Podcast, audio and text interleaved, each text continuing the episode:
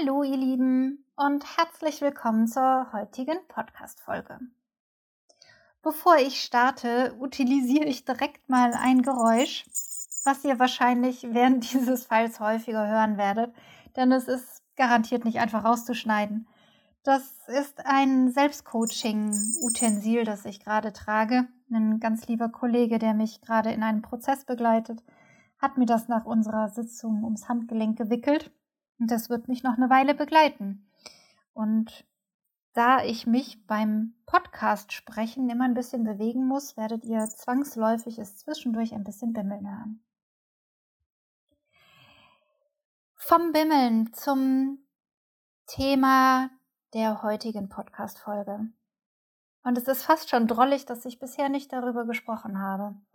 Es geht um das Empath, das Empathin-Sein. Und angestoßen hat es der liebe Heiko, der für einen Klienten gefragt hat, ob ich da nicht schon mal etwas zu aufgesprochen oder aufgezeichnet habe. Und da ist mir aufgefallen, nee, habe ich noch nicht. Und das möchte ich hiermit ändern.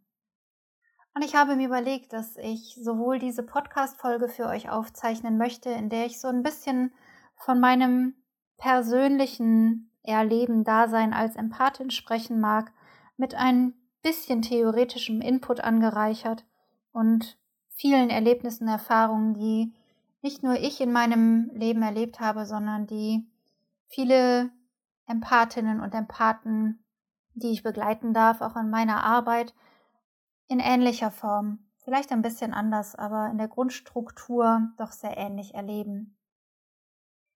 Und ich werde darüber hinaus in den nächsten Tagen ein kleines YouTube-Video für euch aufzeichnen, wo ich ein bisschen mehr noch ähm, über unterschiedliche Typen von Empathen sagen werde und was da die individuellen Herausforderungen, aber auch die individuellen Gaben sind.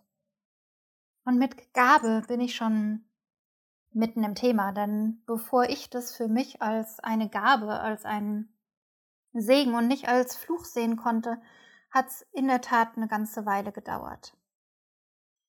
Gehe ich mal auf den Begriff empathisch sein zurück, dann verbinden die meisten Menschen mit empathisch sein ein sich situativ einfühlen können in das Erleben eines anderen Menschen. Sich rein denken ist auch schon Empathie. Also was glaube ich, wie ich mich fühlen würde, wenn ich dieses Thema bewegen würde, das Schicksal erlitten hätte, was dieser andere Mensch da gerade erlebt.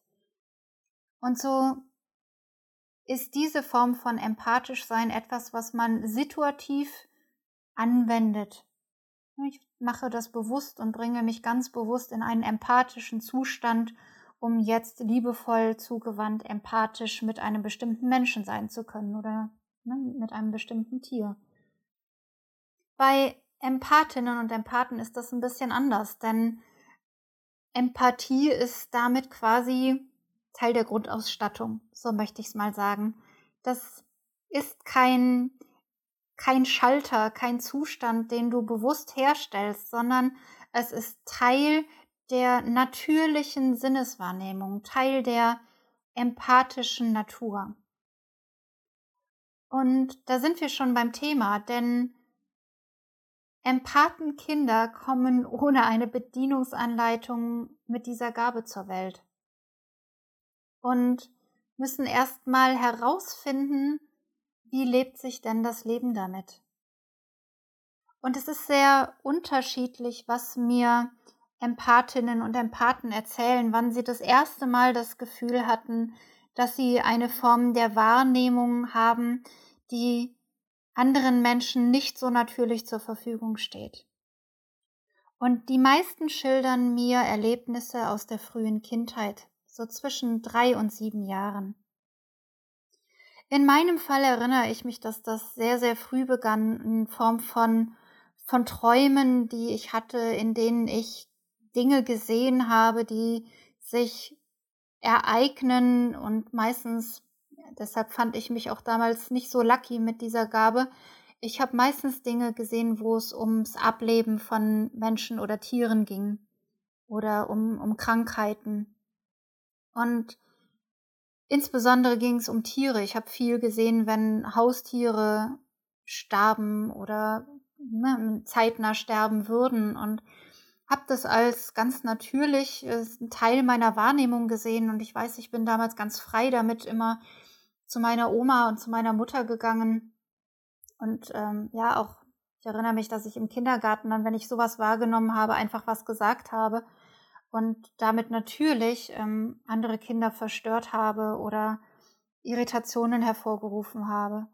Und sowohl meine Oma als auch meine Mutter haben mir irgendwann gesagt, ich äh, soll darüber besser nicht reden, weil das macht Menschen Angst.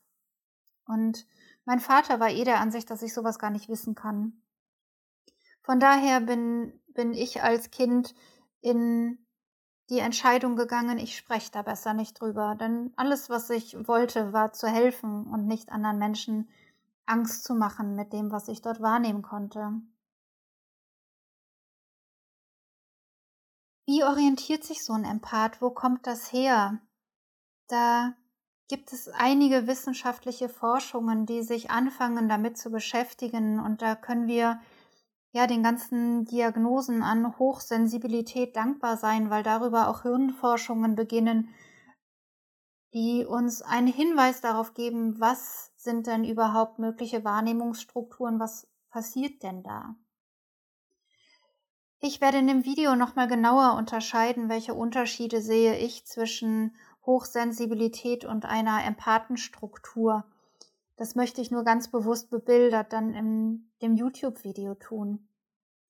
Hier für diesen Fall möchte ich nur, dass du weißt, ich sehe einen Unterschied darin, ob ich eine Hochsensibilität habe oder ob ich in meiner natürlichen Persönlichkeitsstruktur eine Empathenlinie entwickelt habe. Wie nehmen Empathen die Welt wahr? Und alle Empathen, mit denen ich mich austauschen durfte, und das sind sowohl Männer als auch Frauen, das sind ähm, viele Deutsche, aber mittlerweile auch sehr viele Kollegen, die sich im Bereich der Bewusstseinsentwicklung beschäftigen, die im internationalen Feld in den unterschiedlichsten Ländern unterwegs sind. Wir alle schildern in der Essenz ein Phänomen, das wir Energie nennen. Und innerhalb dieser Energiephänomene haben wir Empathen unterschiedliche Metaphern. Zum Teil sprechen wir von einer Art energetischem Meer, in dem unterschiedliche Vibrationen pulsieren. Wieder andere reden von Energieströmen und Signaturen, die sie teilweise wie auf einem Seismograph sich bewegen sehen und darüber erkennen, ob Dinge stimmig im Sinne von kongruent schwingend sind oder nicht. Wieder andere nehmen eher Temperaturen wahr oder diese Vibrationsrhythmen und fühlen die sehr körpernah. Manche haben Bilder dazu, manche hören Töne, Brummen, Schwingungsfrequenzen, manche spüren es im Körper. Und auf die Quintessenz zurückgebracht sprechen aber alle von einer gewissen energetischen Signatur, die sie wahrnehmen können. Und ein Empath macht das nicht. Das ist etwas, mit dem ich von Anfang an gerne aufräumen möchte, weil wir Empathen häufig erleben, dass man uns unterstellt, dass wir etwas gemacht haben, dass wir etwas bewusst initiiert haben, wenn wir etwas von unserer Wahrnehmung offenlegen. Und so, so ist es nicht. Empathen unterscheiden sich zwar in die sogenannten offenen und die geschlossenen Empathen. Geschlossene Empathen, die haben etwas, was ich gerne einen Dimmer nenne. Geschlossene Empathen gehen beispielsweise in einen Raum rein und haben dann die Möglichkeit, bewusst diese Fähigkeit hochzudimmen oder sie halt gar nicht zu aktivieren. Offene Empathen haben das nicht und die meisten Menschen, die bei mir landen und mit mir arbeiten, sind sogenannte offene Empathen.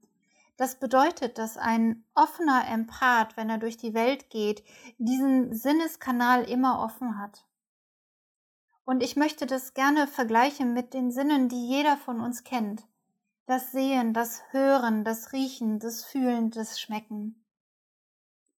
Und das Hinschauen ist noch etwas, das kannst du steuern. Du kannst bewusst entscheiden, wenn du etwas nicht sehen möchtest, schließt du die Augen, um nicht hinzugucken. Dann ist zumindest der Sehnerv erstmal bewusst ausgeschaltet.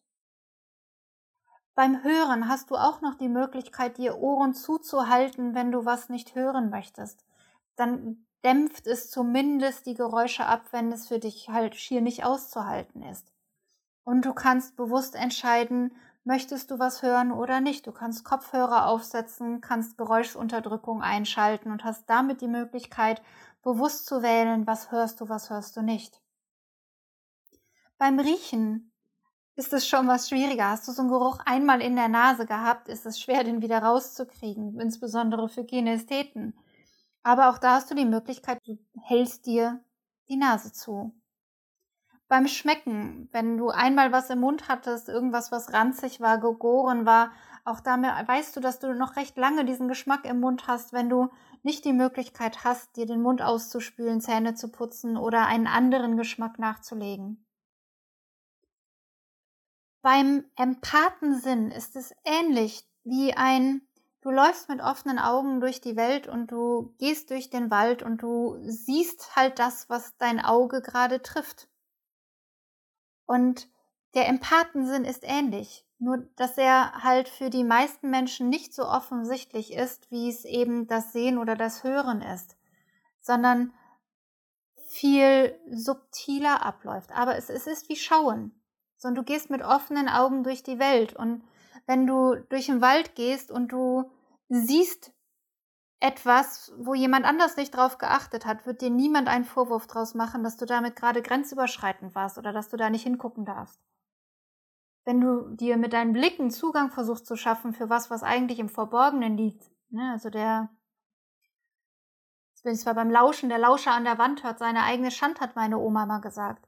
Oder wenn du durch eine Lücke lugst, wo du weißt, dahinter ist was, da solltest du eigentlich nicht reinschauen. Dann ist es etwas, dass du etwas tust, was vielleicht grenzüberschreitend ist. Aber so ist es beim Empathsein nicht.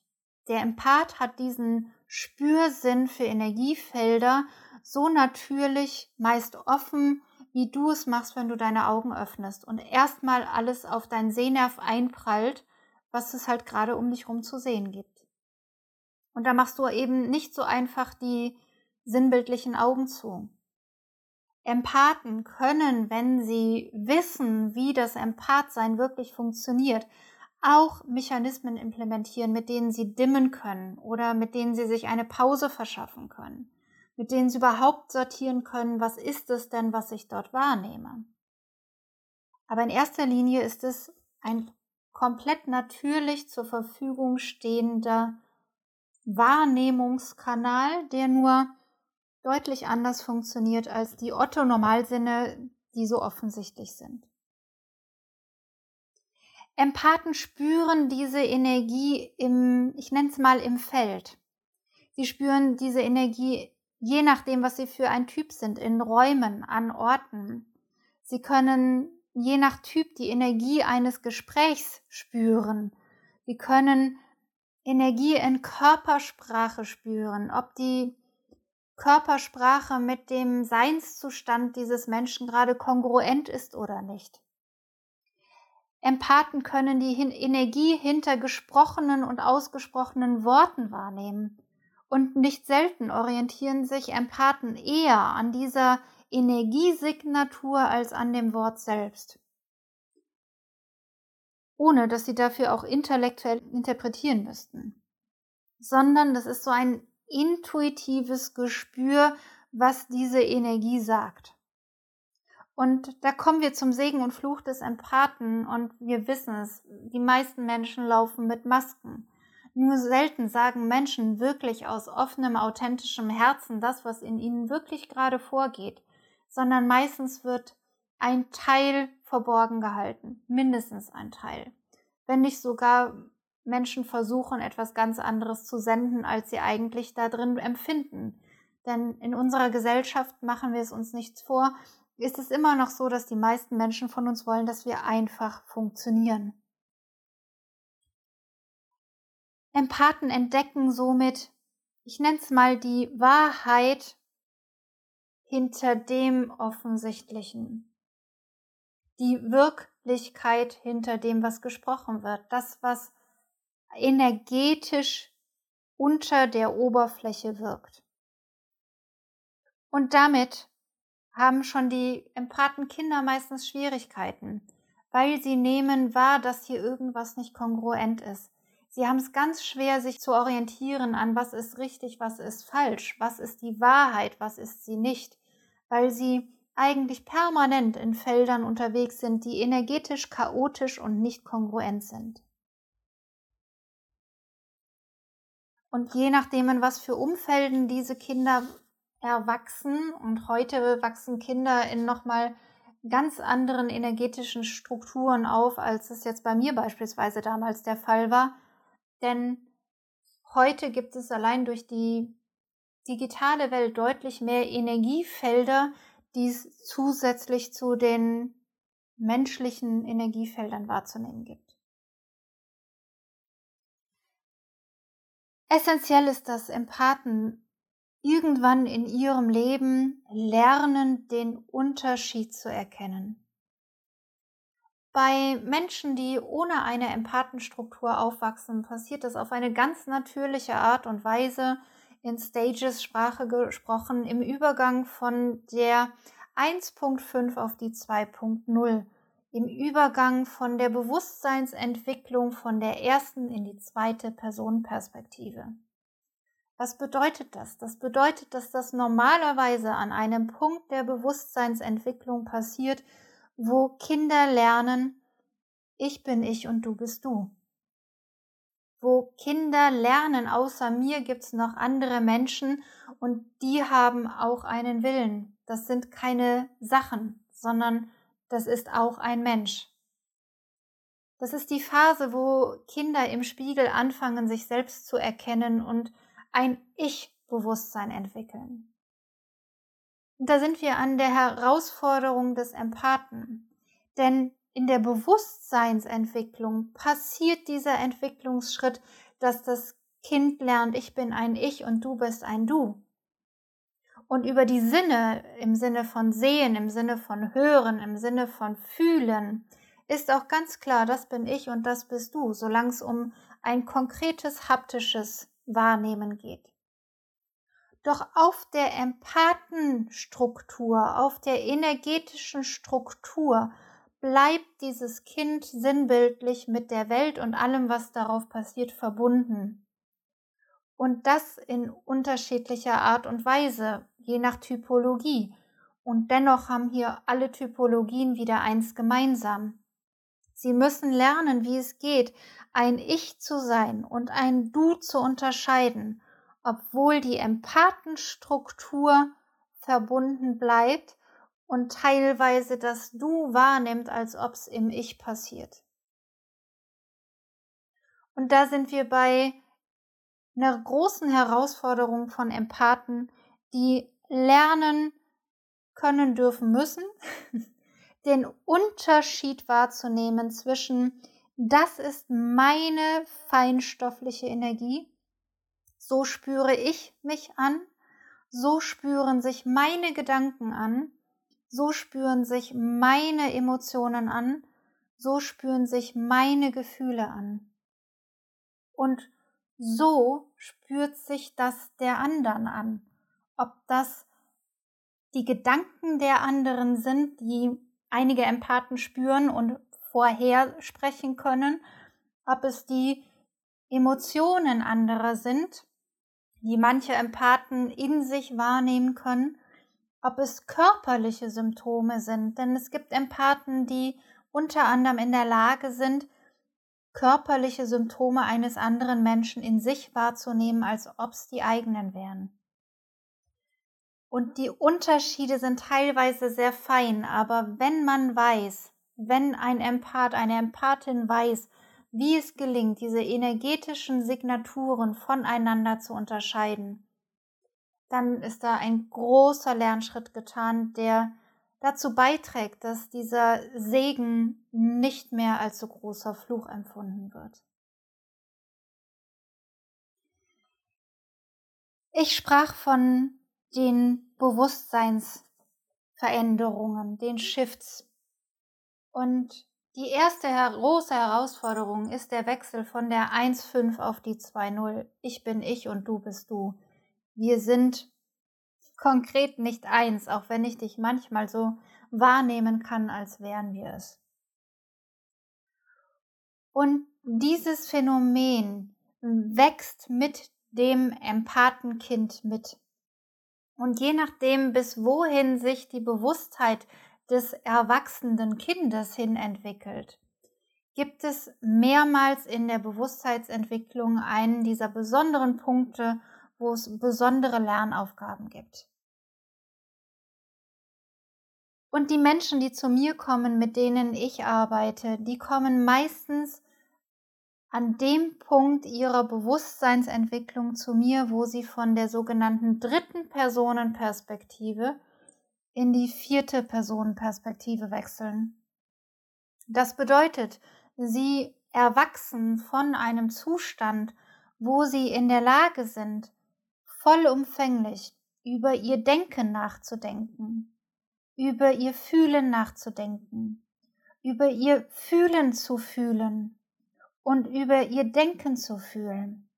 Ich glaube, ich habe sie jetzt alle vier richtig. Auf jeden Fall in der Maximalausprägung, Kultivierung des eigenen Egos, so mag ich es mal nennen, ist sich ein Empath, wenn er gelernt hat, mit dieser Empathenstruktur gut umzugehen, in der Lage, meist gut zu sortieren, wie bin ich in all diesem Gewusels. Selbst wenn der Empath, die Empathin es vielleicht nicht gelernt hat, zuordnen zu können, wen nehme ich denn jetzt gerade wo, in welcher Form in mir wahr. So ist es doch irgendwie gelungen, eine Form von Orientierung hinzukriegen, sodass man gut erwachsen werden konnte. Und beim Wechsel in die vierte Personenperspektive passiert es auf eine natürliche Art und Weise, dass sich unsere Bewusstheit von unserem Denken, von unserem Fühlen entidentifiziert. So mag ich es mal nennen. Das bedeutet, ich erkenne, ich bin nicht meine Gedanken und ich erkenne, ich bin nicht meine Gefühle. Und ich entdecke, dass es in mir unterschiedliche Teilaspekte von mir gibt die alle ein unterschiedliches Denken, Fühlen mit Handlungsimpulsen haben. Und darüber hinaus wächst die Empathenstruktur ja mit. Das heißt, in den meisten Fällen ist sich der Empath, die Empathin auch gewahr, dass das beim Du genauso ist. Dass der unterschiedliche Persönlichkeitsanteile in sich trägt, die alle unterschiedliche Geschichten tragen, die mit unterschiedlichen Dingen beschäftigt sind und dass die alle unterschiedliche Gedanken, Gefühlen und Handlungsimpulse tragen. Und damit ist der Empath nicht nur damit beschäftigt, plötzlich in sich selbst wieder eine komplett neue Orientierung kreieren zu müssen, wer bin ich denn überhaupt, sondern er ist im Empathenfeld erneut ähnlich überflutet mit Sinneswahrnehmungen, wie er das als Kind war, als er von der ersten in die zweite Personenperspektive gewechselt ist. Denn da wieder zu sortieren, was kommt woher, was ist meins, was ist nicht meins, ist das einer meiner Anteile, ist das was, was im Feld liegt, ist das was, was im Raum liegt, was nehme ich denn hier bitte überhaupt wahr, ist nochmal eine ganz andere Herausforderung. Ihr merkt, ich bin voll im Thema, deshalb braucht es dieses YouTube-Video. Und bevor ich euch noch mehr erzähle von diesem wundervollen Wahrnehmungsphänomen, mag ich euch sagen, es gibt einen Weg. Und ich habe lange gesucht, was für Wege helfen mir dabei, gesund und gut zu erwachsen. Und ich habe mittlerweile viel Erfahrung mit anderen Empathen sammeln können, auf deren Weg mit dieser Gabe umzugehen. Und ich mag an der Stelle Terry O'Fallon zitieren, die, als sich bei mir ein weiterer Bewusstseinsschritt ereignete, den ich gar nicht haben wollte, nebenbei, und ich mit dieser Gabe weinend vor ihr saß und ihr sagte, Terry, wie soll ich bitte damit mein menschliches Leben leben? Als sie mir sagte, Darling, the only way is through. Der einzige Ausweg ist mittendurch. Und da hat sie recht. Und diesen Weg mag ich euch Empathinnen, Empathen gerne zeigen, wenn ihr Unterstützung wollt auf eurem Weg. Denn es gibt eine Möglichkeit, mit dieser Fähigkeit gut umzugehen und gleichzeitig voll mit dir in deinem Sein verbunden zu sein. Bist du angefixt und möchtest dazu mehr hören, wie du mit dieser Gabe umgehen kannst, dann schau doch in den nächsten Tagen in meinen YouTube-Kanal. Und auch wenn du vielleicht mit einem Empathenkind oder einem Empathenmann oder einer Empathenfrau zusammenlebst und tiefer ins Thema einsteigen möchtest, denn lasst es euch sagen, auch Partner von Empathen haben echt zu tun in der Kommunikation, wenn sie wirklich wahrhaftig miteinander kommunizieren wollen. Bist du neugierig? Beide Seiten, selbst Empath oder Empathen betroffen, so mag ich es mal formulieren. Ihr seid herzlich willkommen in den nächsten Tagen auf meinem YouTube-Kanal.